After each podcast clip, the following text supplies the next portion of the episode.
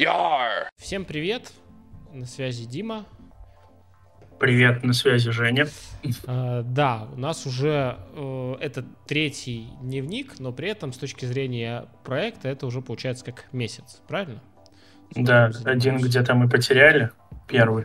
Ну, первый мы как-то начали со второго активно заниматься там условно маркетингом и девлогами. Ну, да, там больше такая разработка была бумажная скорее.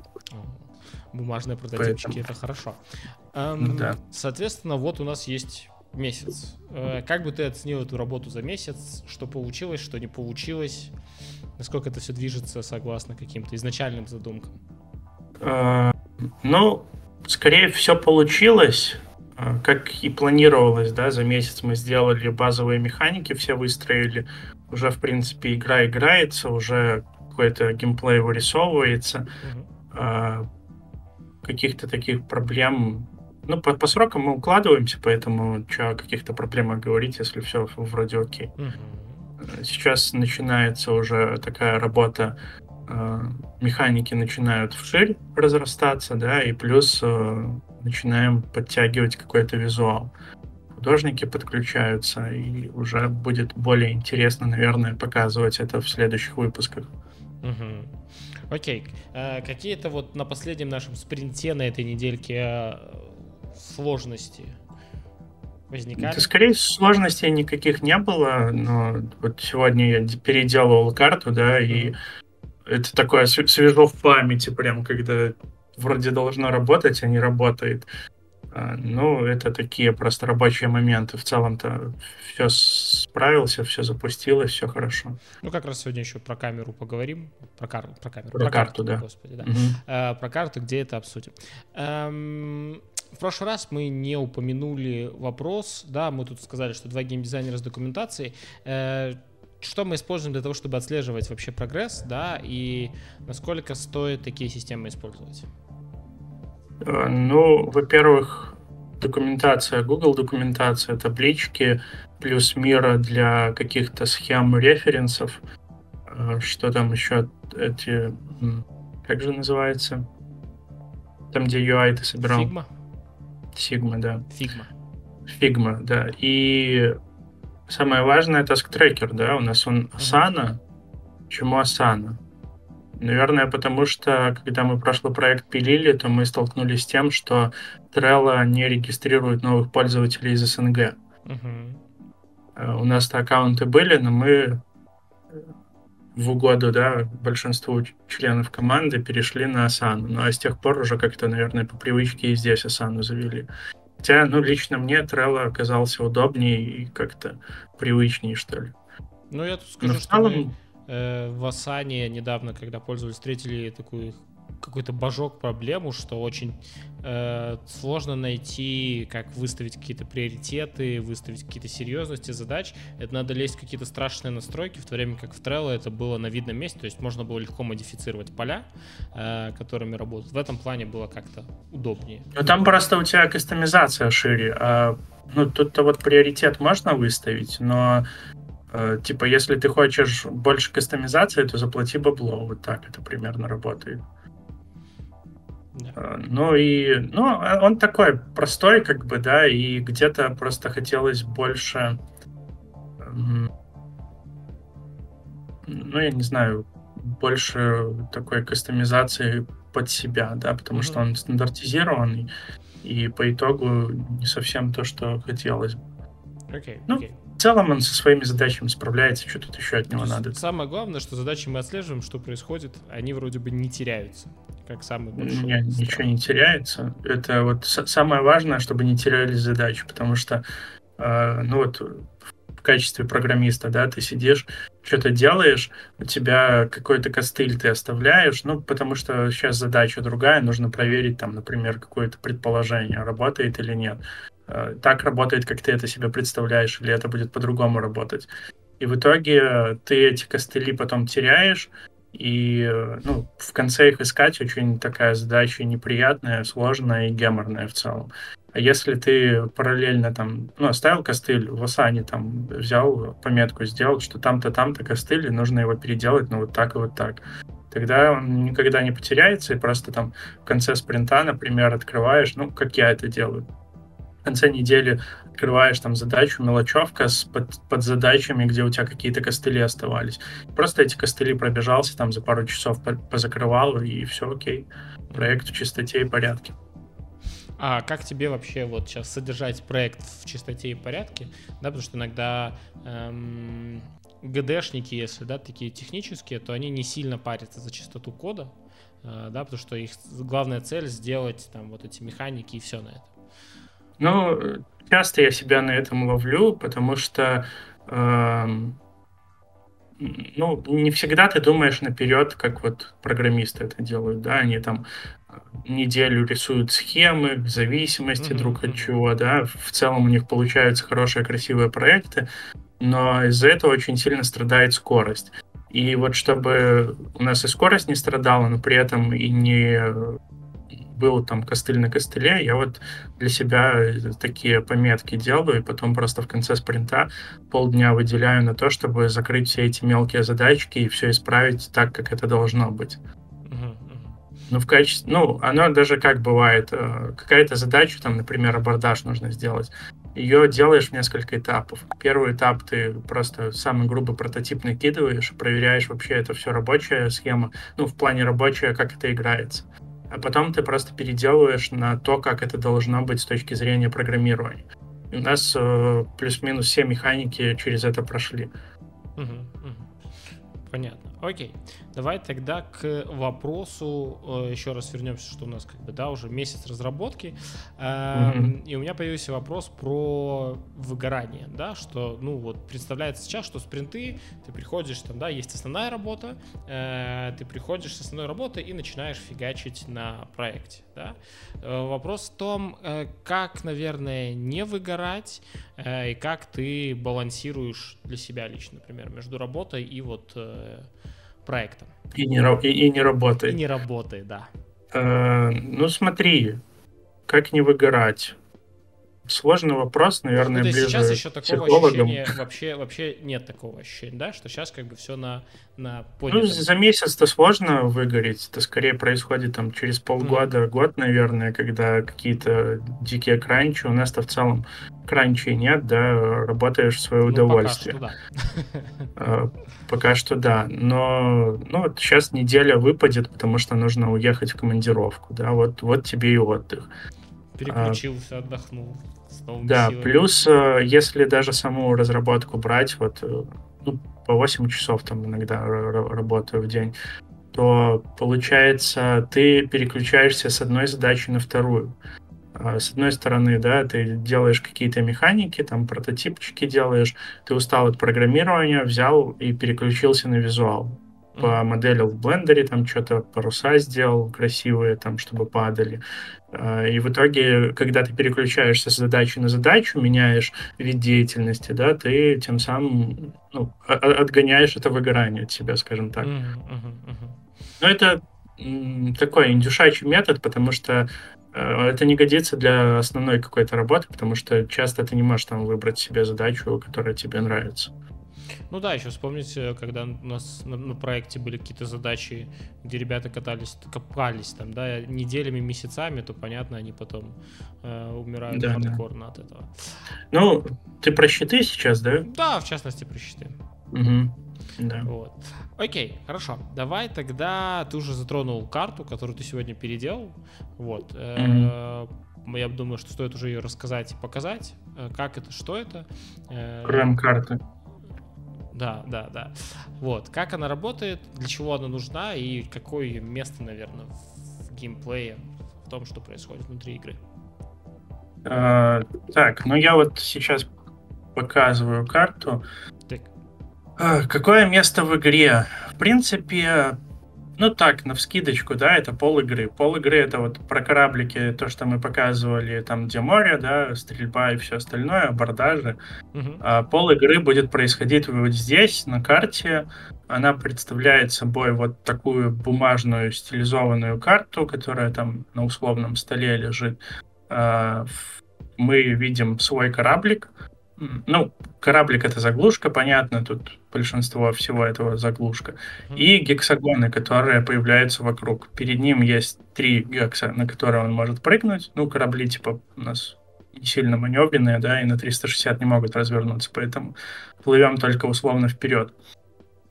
На этих квадрат э, гексах э, с...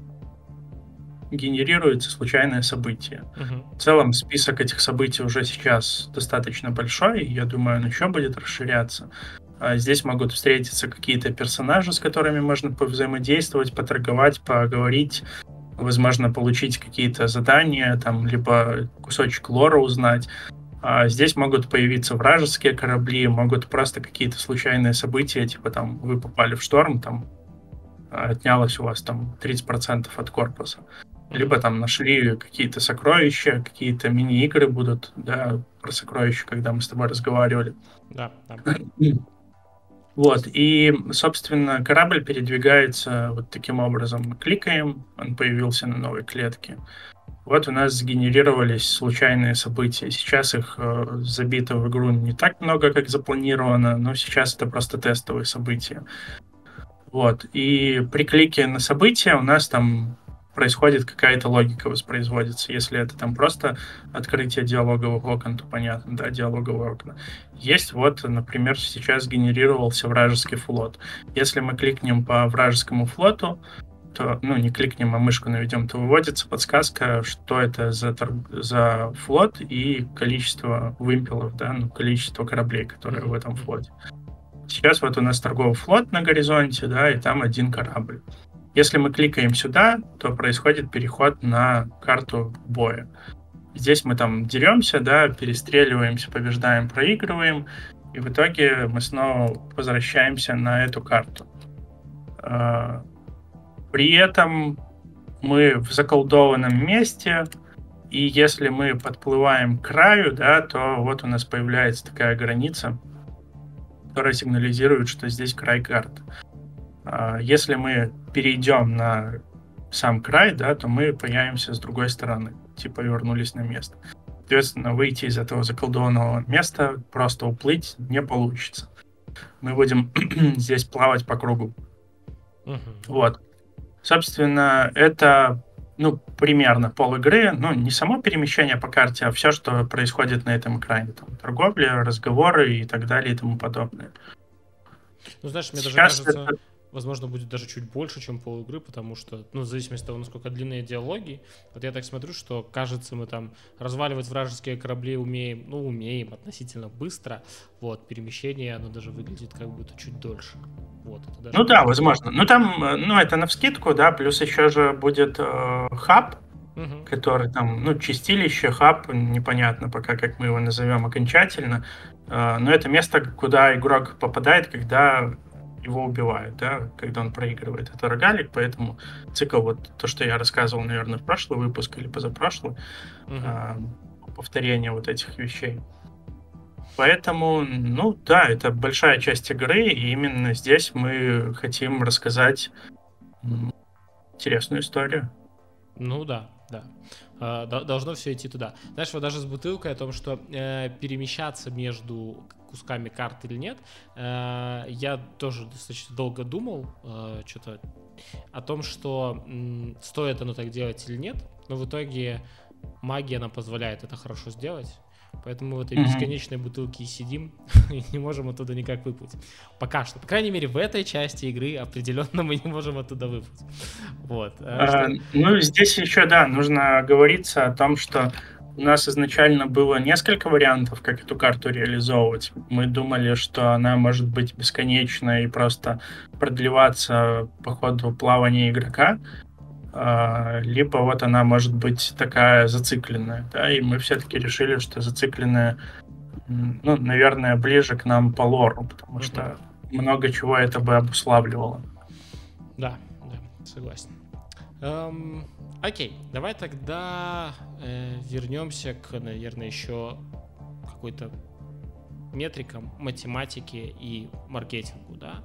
Mm-hmm. месяц уже есть, э, Steam Page у нас как таковой существует, и он на данный момент оформляется, да. Вот мы об этом говорим. Ну, я, кстати, сегодня позакидывал туда картинки, заглушки. Ага.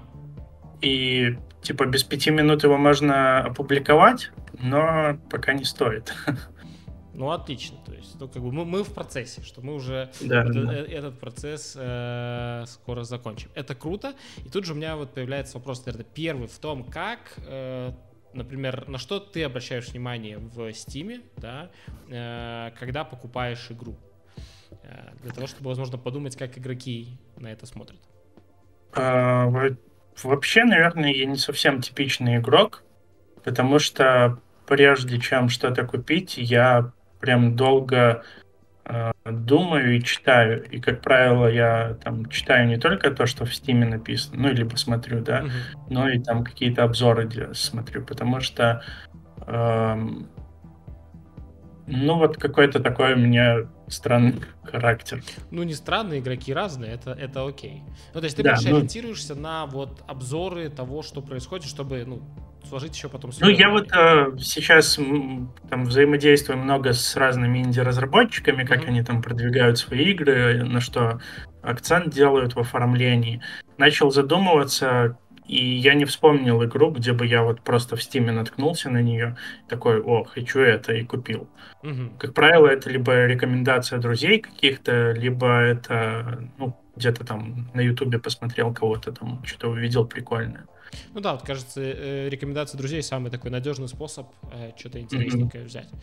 А, хорошо, тогда какие элементы Steam странички, наверное, самые могут быть важными, чтобы привлечь тех, кто любит э, сразу покупать игру, не да, быть первопроходцем? Ну, смотри, во-первых, э, тут нужно проанализировать, что человек видит, когда заходит в Steam. Э, вот он зашел в Steam, и он видит э, большие вот эти, ну, либо да, не очень большие баннеры. баннеры, которые игры твоей, да.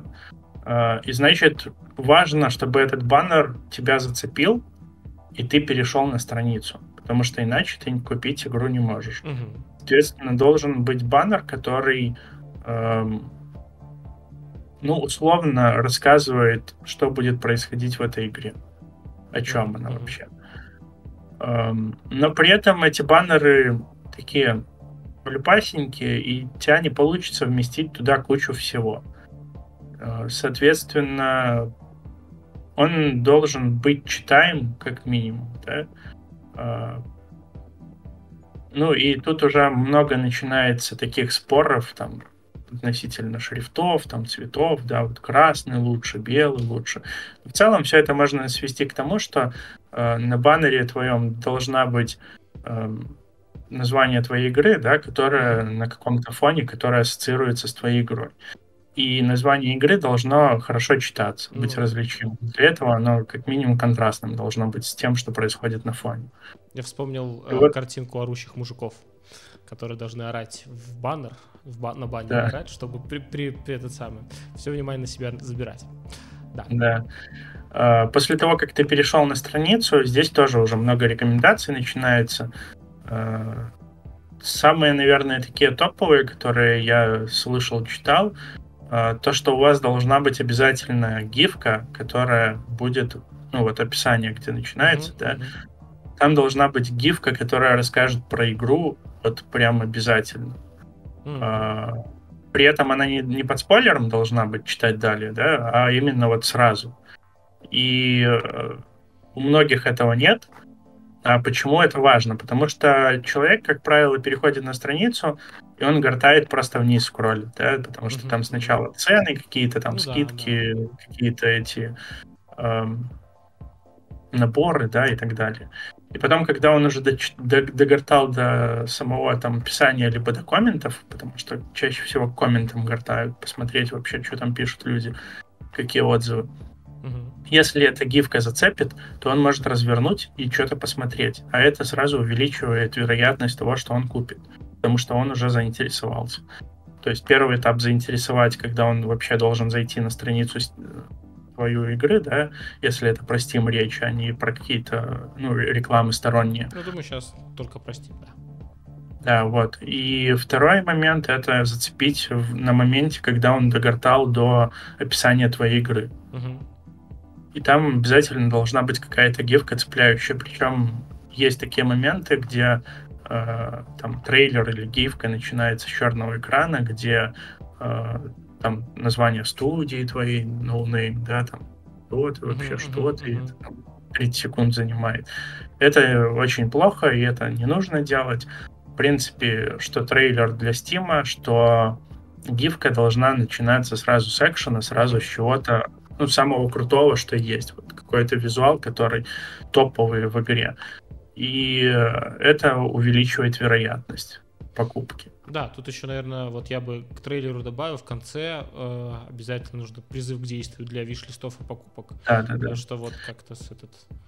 Ну, кстати, вот... Очень частенько бывает. Да, прикольная вещь, когда прям в описании делают гифку, где мышка кликает на mm-hmm. добавить желаемое, там подписаться. Хорошая идея, да, это звучит как-то очень так хорошо, хорошо. В целом это актуально для всего контента, который ты делаешь, будь это ролики на Ютубе, будь это статьи на DTF, там, Пикабу или еще где-то, везде нужно делать призыв к действию mm-hmm. в конце. А, причем была интересная аналитика, там, я не помню, на Твиче, наверное, постили, либо, может, на Reddit где-то, а, посты двух видов. А, в одном предлагали что-то выбрать, например, там, какой цвет э, платья для персонажа лучше, красный или синий. И эти посты набирали намного больше активности, чем посты, которые не предлагали такого выбора, а, ну, там, какой-то вот, вот так, у нас такой персонаж в красном платье. Угу. Да, купите игру, там, подпишитесь на нас с одной стороны, эти посты с выбором больше активности набирали, но с другой стороны, выхлоп с этой активности был минимальным, потому что люди, ты даже призываешь, да, их к действию, купите нашу игру, например, а, но они видят вопрос, они концентрируются на этом, они начинают анализировать, а какое же платье лучше, идут в комменты, начинают писать, и то, что ты там просил подписаться или купить игру, они уже забыли. Mm. И Одно получается... в час максимум. Ну, типа того, да. Ну, мозг у нас такой вот интересный. Как это? Э, текущее клиппинговое мышление, когда должно нужно там за 10 секунд показать все, призвать к действию, чтобы одно, одному да, да, действию да. всего лишь, чтобы человек это... Да, тут я даже приведу пример, что мы когда там записывали музыкальные альбомы, главное правило было там в первые буквально 10-20 секунд уже должна сразу вступить музыка, все, ну, то есть без этих супер долгих интро, потому что их уже лет 10-15 никто не слушает, все сразу хотят э, с, начать. Да? да, у меня вот тоже, кстати, был прикол совсем недавно, там на днях. Э, песню включаю, и тишина. И я такое не понимаю, что у меня колонка выключена, наушники там не работают, начинаю звук проверять. И потом слышу такое тихая-тихая скрипка начинается.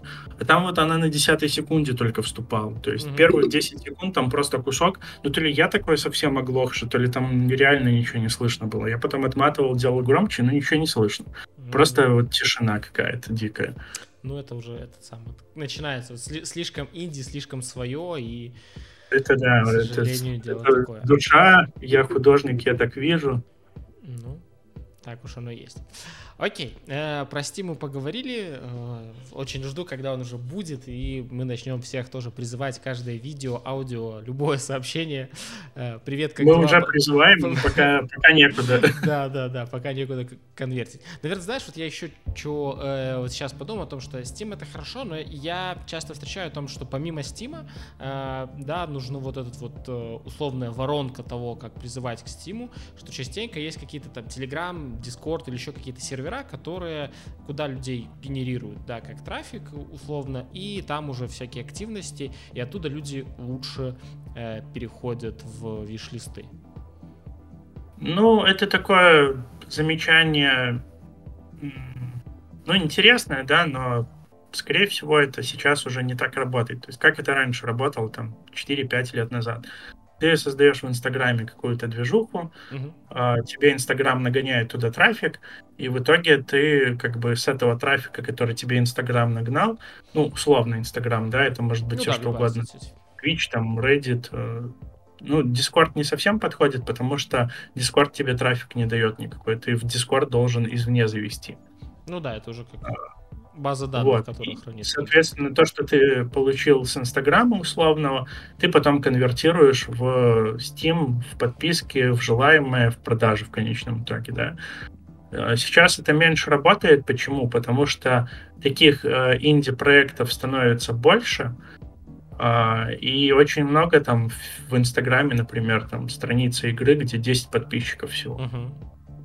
Ну, в целом-то мы это тоже будем делать, да, но ну, как-то не особо у меня много надежд на это. Ну, я вот это больше вижу как какая-то действительно база данных заинтересованных, кому можно как-то дальше э, что-то показывать, рассказывать Ну, это хорошо на долгоиграющий срок, да, то есть ты там один проект запилил, там какие-то апдейты гонишь, да, и у тебя формируется фан-база игроков, которые, ну, которым нравится твоя игра. Ты потом выпускаешь вторую игру, третью, а у тебя фан-база уже есть какой-то фундамент, на котором ты выстраиваешься и, соответственно, тебе проще, ну, окупать проекты, потому что у тебя есть какой-то уже там, ну, условный минимум, который купит твою игру, потому что она твоя, потому что им нравится то, что ты делаешь. Это, наверное, как э, ты как-то скидывал один из примеров, э, я не помню, как правильно называется игра, там несколько игр одной студии про mm-hmm. пиратов, да, да, да, и как бы они абсолютно вроде разные там по стилистике, по всему, но при этом хорошие показатели, ну и, скорее всего, как раз-таки за счет уже существующей собственной аудитории.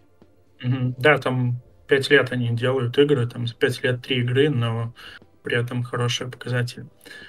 А по поводу Дискорда, ну да, мы создадим, создали сервер, пока пустой. Но я думаю, что мы туда тоже будем людей добавлять. А, скорее всего, да, в первую очередь для того, чтобы получать фидбэк.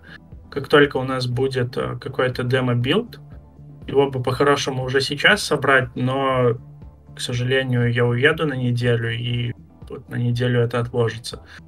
А, мы соберем демо-билд и будем предлагать людям поиграть в демо, да, возможно, сначала там друзьям собирать фидбэк, но в конечном итоге мы дадим, ну, наверное, да, какому-то количеству людей это потрогать, пощупать, чтобы собрать фидбэк и понять, э, ну, в ту сторону мы движемся или нет. Угу, угу. Ну да, тут такая есть. Ну и для этого Discord будет удобнее, чтобы как бы ну, напрямую получать. Угу. Так, окей. Что у нас сегодня еще осталось? Uh, у нас Хотел про историю мира рассказать. Про историю мира, да, можно вкратце рассказать. Uh, под то, что у нас бутылка с гулями, да, mm-hmm. название получилось очень прикольно. Мы под это была придумана сама история, что мы действительно находимся внутри бутылки, э, которая лежит в условном сундуке э, Дэви Джонса, да, поэтому как бы пираты Карибского моря не прошли даром, все эти части, они были прекрасны, э, вот, и выступили как какой-то, да, условный референс, откуда взять э, классные штуки. Как это было... Ну, это с... такое, скорее, вдохновление. Да, да, ну, вот для меня это получилось как будто, когда эм, Джек Воробей был внутри сундука, и он там бесконечно mm-hmm. что-то пытался. И условно у нас что-то подобное получается, только мы живем внутри вот этой вот бутылки. Э, но если Джек Воробей был один, то здесь мы далеко не одни, здесь большое количество заключенных. Практически все э, персонажи, с которыми мы взаимодействуем, это такие же заключенные, как и мы, но каждый со своей ролью. И каждый по-своему пытается отдать этот долг э, Дэви Джонсу. Э, кто-то в его честь основывает религию, кто-то просто бесконечно пьет, потому что не видит в этом смысла. Ну, а мы сражаемся внутри нашего моря. Условного моря внутри бутылочки. Вот. Э, главные действующие лица сам персонаж, великий Кракен, который нам будет помогать, и морской черт, как наш, наверное, главный антагонист, с которым мы будем сражаться. Вот, наверное, прям супер подробности э, не буду рассказывать, чтобы вы поиграли, посмотрели, э, разобрались. Да, кто там что кого, вот. Но в целом, наверное, завязка примерно такая, что попали в этот сундук и пытаемся э, разобраться, что там происходит, и оттуда выбраться. А что уже угу. будет, добавляйте игру в виш-листы, играйте и узнаете всю эту замечательную историю. Да, по времени мы как раз сегодня хорошенько уложились в полчаса. Наверное, это самый долгий у нас выпуск, где мы много о чем поговорили, обсудили. Я что-то, наверное, много болтал просто. Да ничего, мы поговорили по существу, мне кажется, и полезно для всех, потому что мы обсудили общие какие-то положения в Индии, э, как это видится, происходит и так далее. Окей, mm-hmm. тогда я думаю, что можно заканчивать. Э, Да, всем пока, удачи, хорошего дня, вечера, ночи, когда вы нас видите, слушаете. Ну и в целом подписывайтесь на нас. Мы да. расскажем вам что-нибудь еще интересное. Подписывайтесь, комментируйте, не забывайте э, распространять видео, аудио, все форматы, команды, которые встречались, потому что мы выкладываемся на всем, вот все, что у нас есть, мы все средства э, информации, которые возможно, мы выкладываем. Я думаю, что все. Вот. Э, да, и тогда до скорых встреч. Всем пока. Яр!